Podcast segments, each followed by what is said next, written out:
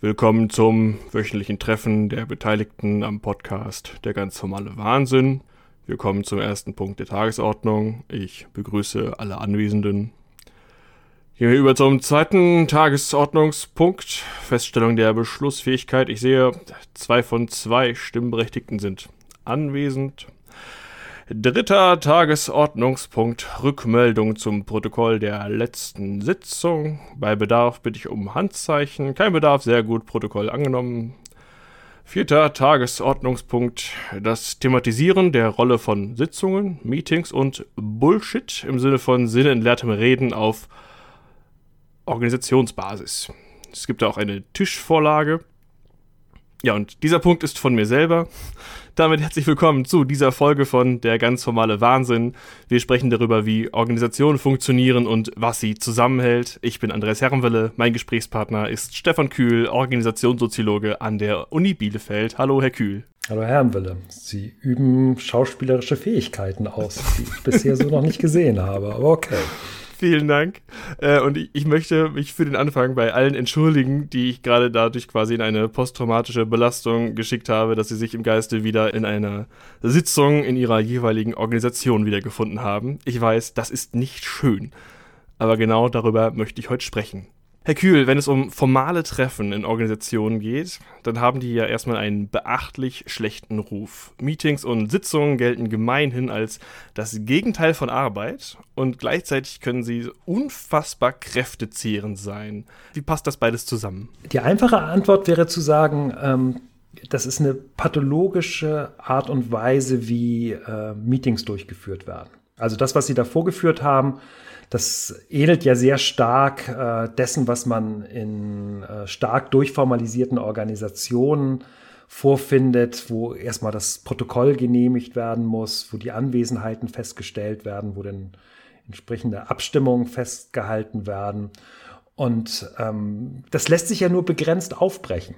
Also das, das Interessante ist äh, ja, dass Organisationen oder jedenfalls viele Organisationen darauf angewiesen sind, diesen Formalismus in irgendeiner Form aufrechtzuerhalten und ähm, es lediglich Möglichkeiten gibt, wenn zum Beispiel nicht bestimmte Entscheidungen getroffen werden oder ähm, man auf bestimmte Formalismen verzichten kann, weil der Entscheidungsdruck nicht so groß ist, dass man Meetings dann anders laufen lassen kann. Da wird halt von eher informalen Zusammenkünften gesprochen, die ja denn diese Struktur nicht in der gleichen Art und Weise haben. Also das, das beobachte ich schon, dass man in der gleichen Organisation auf der einen Seite entscheidungsorientierte Gremien hat, Sitzung eines Aufsichtsrats zum Beispiel oder eines Vorstandes, der äh, bestimmte Entscheidungspunkte durchgeht und sehr ähnlich ist wie das, was Sie gerade geschildert haben und gleichzeitig aber in der Entscheidungsvorbereitung schon auch eine stärkere Entspannung in die organisationale Interaktion eingeführt werden kann und man eben zum Beispiel keine Genehmigung einer Tagesordnung hat, weil eben nichts entschieden worden ist vorher und auch nichts äh, unmittelbar von diesem Gremium oder von diesem Zusammenschluss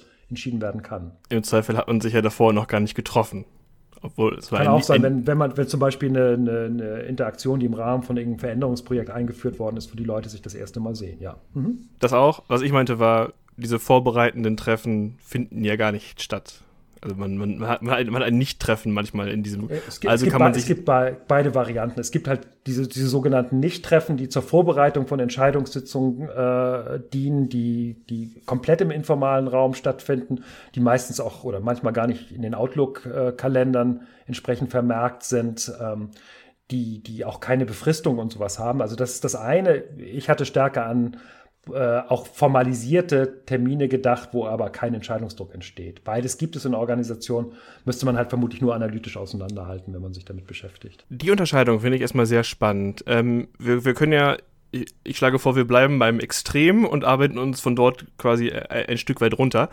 Äh, wenn man bei diesen Sitzungen bleibt, Sie haben da gerade schon eine spannende Beschreibung gemacht, und zwar, dass ein Problem ist und dass diese Anstrengung daraus rührt, dass absolut feststeht, was wann passiert und dass diese formalen Kontexte dieser, dieses Sitzungsformats eine so mächtige Eigenlogik haben. Mein Eindruck ist auch oft, also die komplette Form des Umgangs ist quasi dadurch geprägt. Man merkt, dass wenn Leute in so eine Sitzung kommen, die nur zu Gast da sind, dass die die Abläufe und den Ton nicht gewohnt sind und dann vor einer einschüchternden Situation stehen. Das alles fügt so, so diese Eigenlogik dieser Interaktion so, so zusammen, glaube ich, dass dadurch dieser Druck entsteht, dass jeder hat eine sehr feste Rolle und Abweichung wird bestraft, würde ich mal behaupten. Das ist zumindest mein Eindruck, was diese Belastung in Sitzungen darstellt. Also man darf seine Person nicht sein. Ja, also das ist sicherlich richtig. richtig. Und auf der anderen Seite kann man sagen, auch vielleicht bisschen zu einfach. Und zwar deswegen, weil ähm, ja jede Sitzung, jede Interaktion in Organisationen ja bestimmten Erwartungshaltungen ausgesetzt ist. Und diese Erwartungshaltung, die muss man erstmal rausbekommen, welche das überhaupt ist, gerade als Neuling. Und die muss man dann auch in irgendeiner Art und Weise erfüllen. Und das gilt aber, finde ich, für alle ähm, Interaktionssettings, die wir in Organisationen finden. Also wenn jetzt jemand aus so einer klassisch hierarchischen Organisation zu irgendeinem so hippen Start-up kommt, dann müssen die auch erstmal lernen, ähm, was da die Erwartungshaltung ist. Und wenn die sagen, äh, es gibt hier aber überhaupt gar keine Tagesordnung, äh, äh, an der ich mich abarbeiten kann, ähm, oder zum Beispiel die Erwartungshaltung ist, dass die ganze Zeit die Chefin spricht, ähm, dann lernen die auch mühsam um. Das heißt also erstmal diese ähm, Entfremdungserfahrung und dieses Reinspüren, wie man sich interaktional zu verhalten hat, das stellt sich eigentlich in jeder Organisationsinteraktion. Und es gibt halt dann bloß die Besonderheit, dass dieses Reinarbeiten in Formalismen ähm, äh, eine eigene Fertigkeit ist. Also man, man sieht das ja idealtypisch in, in Parteien oder auch in Vereinen, die auf diese Formalstruktur für ihre Entscheidungsfindung stark angewiesen sind. Ich kann mich noch erinnern an die Anträge äh, zur Tagesordnung, die nur dazu gedient haben, die Redner, Rednerinnenliste in irgendeiner Form zu torpedieren. Und dann gab es halt eigentlich permanente Diskussionen über die Tagesordnung, weil man dann immer vorgezogen worden werden musste. Und wenn man das das erste Mal erlebt hat als junges Parteimitglied, dann war man schon irgendwie äh, etwas zwischen, äh, wo bin ich gelandet und auch angewidert, weil das so eine Eigendynamik entwickelt hat. Äh, wo man ein paar Monate oder ein paar Jahre braucht, bevor man daran eine eigene Freude entwickelt. Ja, die Beobachtung habe ich auch gemacht im Kontext von Beobachtung von, von Sitzungen in verschiedenen politischen Gremien, dass da Spiele entstehen, die man als Außenbeteiligter ja, wo man eine Weile braucht, um den Spaß daran nachzuvollziehen. Genau. Ja, das sind halt die, die typischen Pathologien von äh, spezifischen Organisationstypen, die sich ausbilden. Man wird dann halt irgendwann ein Parteigewächs oder man wird halt irgendwie zu so einem Unternehmensschlumpf. Äh, oder zu so einer Verwaltungsfurie, die extrem stark durch die, die Organisations- und Interaktionslogik eines spezifischen Organisationstypus geprägt ist und sich gar nicht mehr vorstellen kann, dass das für andere Leute was ungewöhnlich ist, wenn man äh, sie dabei beobachtet, wie da miteinander gesprochen wird. Vielleicht finden wir noch mehr Eigenheiten von diesen Sitzungs- und Treffenformaten voraus, wenn wir bisschen den Vergleich machen, dass die Art von Treffen, das Sie gerade angesprochen haben, wo Beschlüsse vorbereitet werden, äh, die habe ich noch nicht ganz auf dem Zettel. Ich wäre runtergesprungen in die äh, operative Ebene, wo es auch Meetings gibt, aber dort werden weniger Entscheidungen formal getroffen, sondern da trifft man sich aus dem Bedarf heraus, dass Informationen fließen sollen und dass man den Eindruck hat, es soll nicht jeder für sich allein arbeiten, dass es ein Format braucht, in dem man zum Beispiel einmal die Woche die Stränge bündelt, dass jeder einmal sagt, woran man gerade sitzt, ist dann ein Fall oder ein, ein, Satz, der da gerne mal fällt. Und was ich überraschend finde, ist, eigentlich haben Organisationen ja äh, Arbeitsteilung eingeführt, damit nicht jeder andauernd wissen muss, was der andere tut. Wie entsteht dann der Bedarf für diese Form von Meetings? Ja, da würde ich sagen, das ist quasi der Effekt, der sich automatisch durch Arbeitsteilung ergibt, dass diese Arbeitsteilung ja nie so perfekt durchgeführt werden kann, dass nicht permanent der Eindruck entsteht, ähm, dass es eine Abstimmungsnotwendigkeit mit anderen Bereichen innerhalb der Organisation gibt. So, also sowohl bei den Abstimmungen innerhalb eines Teams, wo Arbeitsteilung stattfindet, als ja auch zwischen Teams oder zwischen Abteilungen. Ähm, da kann man sagen, das ist ähm, vielleicht eine der ganz wenigen Begründungen, weswegen man sowas wie ein Management überhaupt braucht, weil die ja letztlich nichts anderes macht an diesen ganzen unklaren Abstimmungen oder notwendigerweise unklaren Abstimmungen zwischen oder, oder Aufteilung zwischen Arbeitsaufgaben von Teams oder Abteilungen immer wieder eine Kommunikation herzustellen. Deswegen äh, glaube ich, dass nicht äh, trotz Arbeitsteilung, sondern gerade wegen Arbeitsteilung und der, der damit einhergehenden Unklarheit in der Abgrenzung von Arbeit äh, zu erklären ist. Aber gerade Beteiligte von solchen Meetings haben am meisten das Problem oder äh, ich bekomme aus äh, Leuten auf dieser operativen Ebene vielleicht am meisten davon mit, dass sie andauernd in Meetings sitzen müssen, wo sie absolut nichts verloren haben aus ihrer Perspektive, wo man Informationen bekommt, die einen nicht interessieren und der Klassiker ist, jetzt haben wir uns für ein Meeting getroffen, aber eine E-Mail hätte auch gereicht. Ist das dann das Extrem davon? Ist da was falsch gelaufen? Weil das passiert ja auch dann in, in, in dieser Meetingform. Ja, äh, wem sagen Sie das? Ähm, ich glaube, Universitäten sind ein Musterfall dafür. Ähm, wie Treffen einberufen werden, wo Personen permanent das Gefühl haben, dass sie eigentlich äh, nichts dazu zu sagen haben und man deswegen aber auch meistens, weil man nicht sanktionierbar ist als Professor oder als Professorin, dann häufig diesen Meetings auch fernbleibt. Und wenn man da ist, dann ist das so ein bisschen wie in der Schulklasse. Alle machen was anderes, ähm, korrigieren irgendwelche Arbeiten oder bereiten das nächste Seminar vor oder schreiben irgendwelche E-Mails. Ähm. Jetzt mal im Ernst, Sie sitzen da mit Ihren KollegInnen anderer Professoren und Sie korrigieren Arbeiten? Verraten Sie es nicht weiter, aber äh, das machen 80 Prozent von Personen, die in Fakultätskonferenzen äh, sitzen. Es, einige machen es ein bisschen dezenter und bei anderen ist es ganz offensichtlich, dass sie was anderes machen als das, was gerade das Thema ist. Da kann man sagen, ja, immerhin nimmt man an dem Treffen teil. Das kann man ja, also das ist das, das Positive. Ähm, das ist natürlich in, in Unternehmen oder Verwaltung oder Krankenhäusern ist das was anderes, weil da gibt es dann natürlich schon einen größeren Druck, auch an diesen Treffen teilzunehmen und es gibt ein bisschen größeren Druck, auch äh, Interesse zu heucheln. Und das macht es, macht es natürlich dann auch anstrengend. Also man braucht gute Ausreden, um nicht dran teilzunehmen. Da hilft es meistens zu sagen, äh, irgendjemand hierarchisch ganz höher gestelltes will mich gerade sprechen zu dem Moment, wo eigentlich ein Teammeeting äh, stattfindet. Also es gibt bestimmte Tricks, wie man sich aus dem Meeting rausstehlen kann. Man kann auch irgendwie Krankheit vortäuschen oder Kinder oder irgendwas in der Richtung, aber man braucht schon legitime Gründe, um nicht daran teilzunehmen.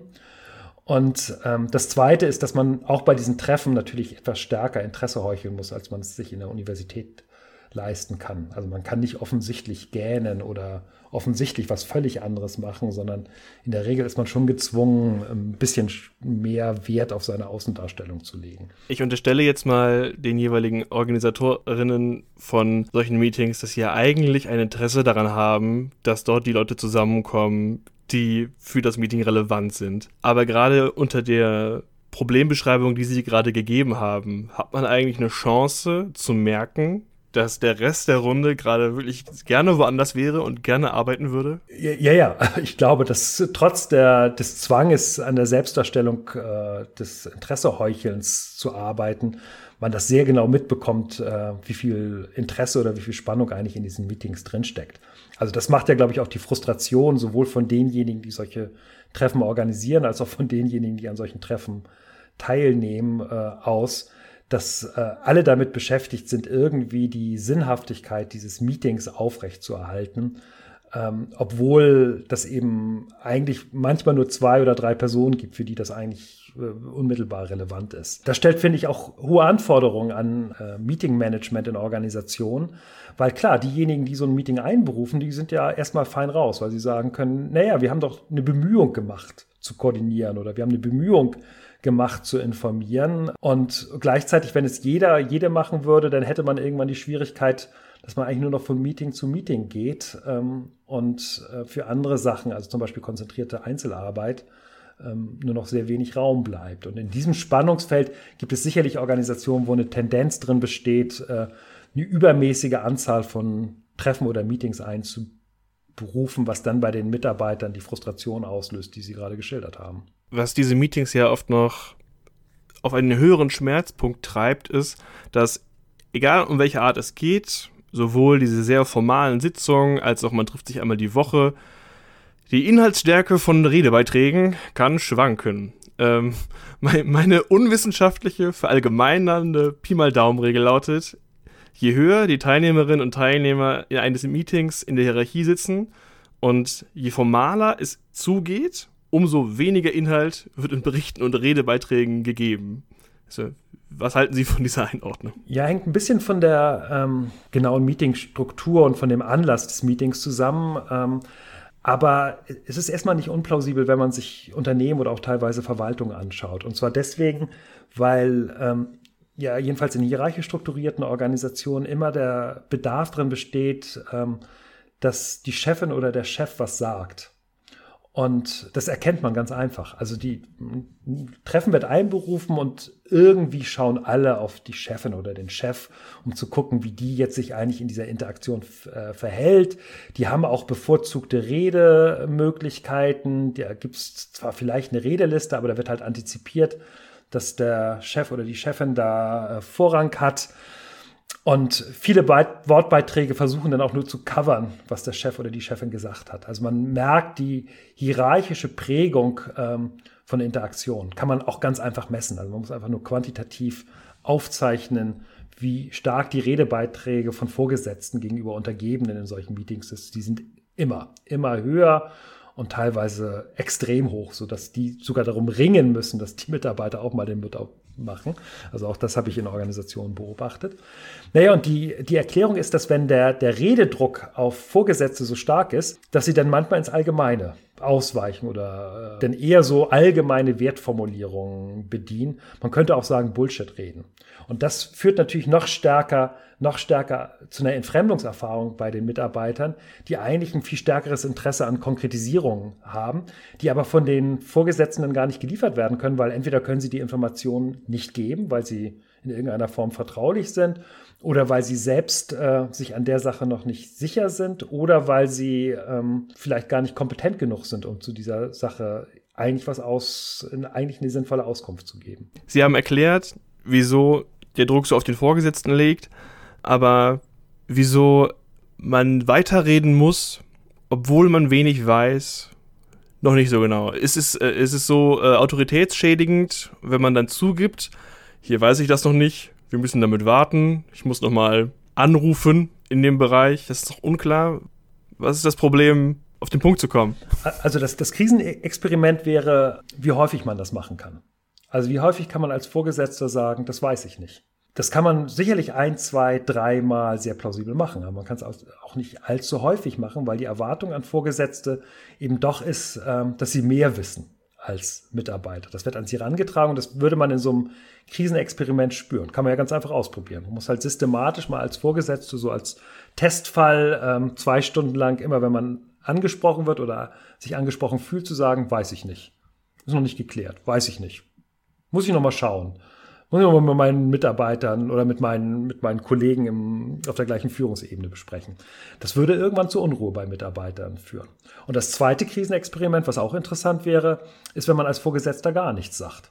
Weil dann kann man nämlich spüren, wie stark die Interaktionserwartung darauf ausgerichtet ist, dass man als Vorgesetzter eben auch äh, nicht nur vorrangige Interaktionsrechte, sondern auch Interaktionspflichten hat. Also es ist ja nicht nur ein Vorteil, dass man jederzeit für sich das, äh, den, den, das Wort ergreifen kann, sondern damit geht auch ein spezifischer Druck einher.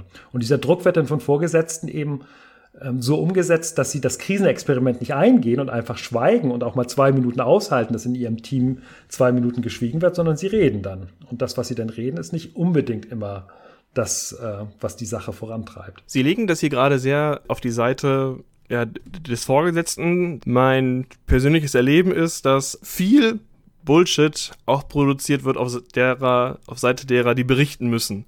Also die dann vom Vorgesetzten angesprochen werden und sich zu einer Lage verhalten sollen. Fällt das weniger ins Gewicht? Weil aktuell stellen sie es so dar, als ist das Zentrum von Bullshit oben. Ja, das Zentrum von Bullshit ist auch oben. Da würde ich schon sagen, also die, die ähm, Führungskräfte haben natürlich Stäbe, die für die Produktion von Bullshit äh, zuständig sind. PR-Abteilung, interne Kommunikation und so. Also das sind diejenigen, also, also Bullshit klingt jetzt so negativ. Also das geht um eher unverbindliche Wertformulierungen, die produziert werden. Konsensformeln, zu denen alle überein, mit denen alle übereinstimmen. Und die Wahrnehmung ist halt, ähm, dass das Bullshit ist. Das ähm, ist sicherlich ein scharfer Begriff dafür. Ähm, aber wir als Soziologen würden sicherlich auch die Funktionalität von Bullshit erkennen. Also es entspannt ja nicht nur die Interaktion, wenn man ab und zu ins Unverbindliche geht, sondern die Organisation braucht auch diese Form von Wertformeln, die immer wieder bedient werden und die fast so wie im Gottesdienst angebetet werden. Und dafür sind natürlich die Spitzen der Organisation zuständig. Das heißt also, insofern würde ich schon sagen, das Zentrum des Bullshits sitzt an der Spitze der Organisation. Aber das heißt ja nicht, dass auch Mitarbeiter, Mitarbeiterinnen in die Situation kommen können, dass sie eher ins Allgemeine abgleiten. Und das ist für mich ähm, eigentlich immer dann gegeben, wenn sie das Gefühl haben, dass die Interaktionssituation im Moment nicht dafür geeignet ist, äh, zur Klärung der Sache beizubringen. Also wenn zum Beispiel die Informationen, die gegeben werden müssen, zu sensibel für diesen Interaktionszusammenhang ist, sind. Denn kriegt man halt PowerPoint zu sehen, die eher ins Abstrakte abgleiten. Da würde ich sagen, das ist eher eine antizipierende Reaktion der Mitarbeiter auf ein bestimmtes Setting, die letztlich immer auch eine Bezugsnahme auf die Organisationsspitze hat. Also wenn man weiß, dass die Spitze wenig Interesse an Konkretisierung hat, dann wird halt Bullshit erwartet und entsprechend auch positiv sanktioniert. Aber wenn man die Mitarbeiter lässt, dann habe ich eher die, die, Tendenz, dass sie in der Lage sind, auch weil ihre Arbeit das erfordert, schon auch sehr konkret zu werden äh, in dem, was sie beitragen. Aber das heißt, für den Kontext von diesen formalen Treffen, die wir gerade besprochen haben, dass man erstens keine große Chance hat, Bullshit zu vermeiden und dass man zweitens das vielleicht sogar gar nicht wollen sollte, weil er eine entlastende Funktion für die Organisation hat? Ja, ja. Also das ist die, die ein, äh, der eine Aspekt. Also der eine Aspekt ist, ähm, ich kriege mein Gehalt im Unternehmen oder auch in der Verwaltung, dass ich in bestimmten Interaktionen Bullshit akzeptiere. Also wenn ich irgendeine feierliche Veranstaltung habe, ähm, wo der Vorgesetzte mal einen Ausblick geben möchte, dann gehört es zu meiner Mitgliedschaftsbedingung und dafür werde ich gut oder einigermaßen gut bezahlt, dass ich diesen Bullshit über mich ergehen lasse und am Ende brav klatsche. Dem würde ich zustimmen und würde sagen, klar. Also es ist immer, man gerät in der Organisation immer wieder in der Situation, wo man diesen Bullshit über sich ergehen lassen muss. Kann auch passieren, dass man immer mal wieder in eine Situation reingerät, wo man diesen Bullshit oder diese abstrakten Wertformulierungen selbst produzieren muss. Und ich glaube, die, die Kunst in der Organisation besteht darin, diese Interaktionszusammenhänge ähm, auseinanderzuziehen. Also wir brauchen solche Situationen, wo Wertformulierungen abgeliefert werden, aber wir brauchen eben auch Situationen, wo zur Sache gesprochen werden kann. Und da besteht aus meiner Sicht die Geschicklichkeit von Führungskräften in der Gestaltung von Interaktion darin, deutlich zu signalisieren, ob es sich jetzt um eine Bullshit-Veranstaltung handelt oder ob es sich um eine Veranstaltung handelt, wo eine sachliche Klärung stattfinden muss. Und meine Vermutung ist, dass manchmal in manchen Unternehmen, in manchen Verwaltungen das Verhältnis 80% Bullshit, 20% zur Sache ist, das muss umgedreht werden. Also ich, ich glaube, 20% Bullshit-Veranstaltungen oder Bullshit-Anteile in Interaktion lässt sich nicht vermeiden, hat auch eine Funktionalität. Aber das, äh, das Schaffen von Raum, um sachliche Klärung vorzunehmen, das muss den, den überwiegenden Anteil von Interaktion einnehmen. Stefan Kühl empfiehlt, klar deutlich zu machen, wann in einer Veranstaltung Bullshit erwartet wird. Vielen Dank. Ich bedanke mich auch. Eine Variante, die ganze Interaktion und das formale Miteinander umzugehen, nicht nur in Meetings, sondern auch in Organisationen auf den Kopf stellen, die besprechen wir in der nächsten Folge. Da gehen wir genau darauf ein, wie sogenannte Management-Moden mit Formalität in Organisationen umgehen und welche Hoffnungen an ihnen hängen, wenn man welche ausprobiert. Mein Name ist Andreas Herrenwille, ich bedanke mich fürs Zuhören. Tschüss, bis dann.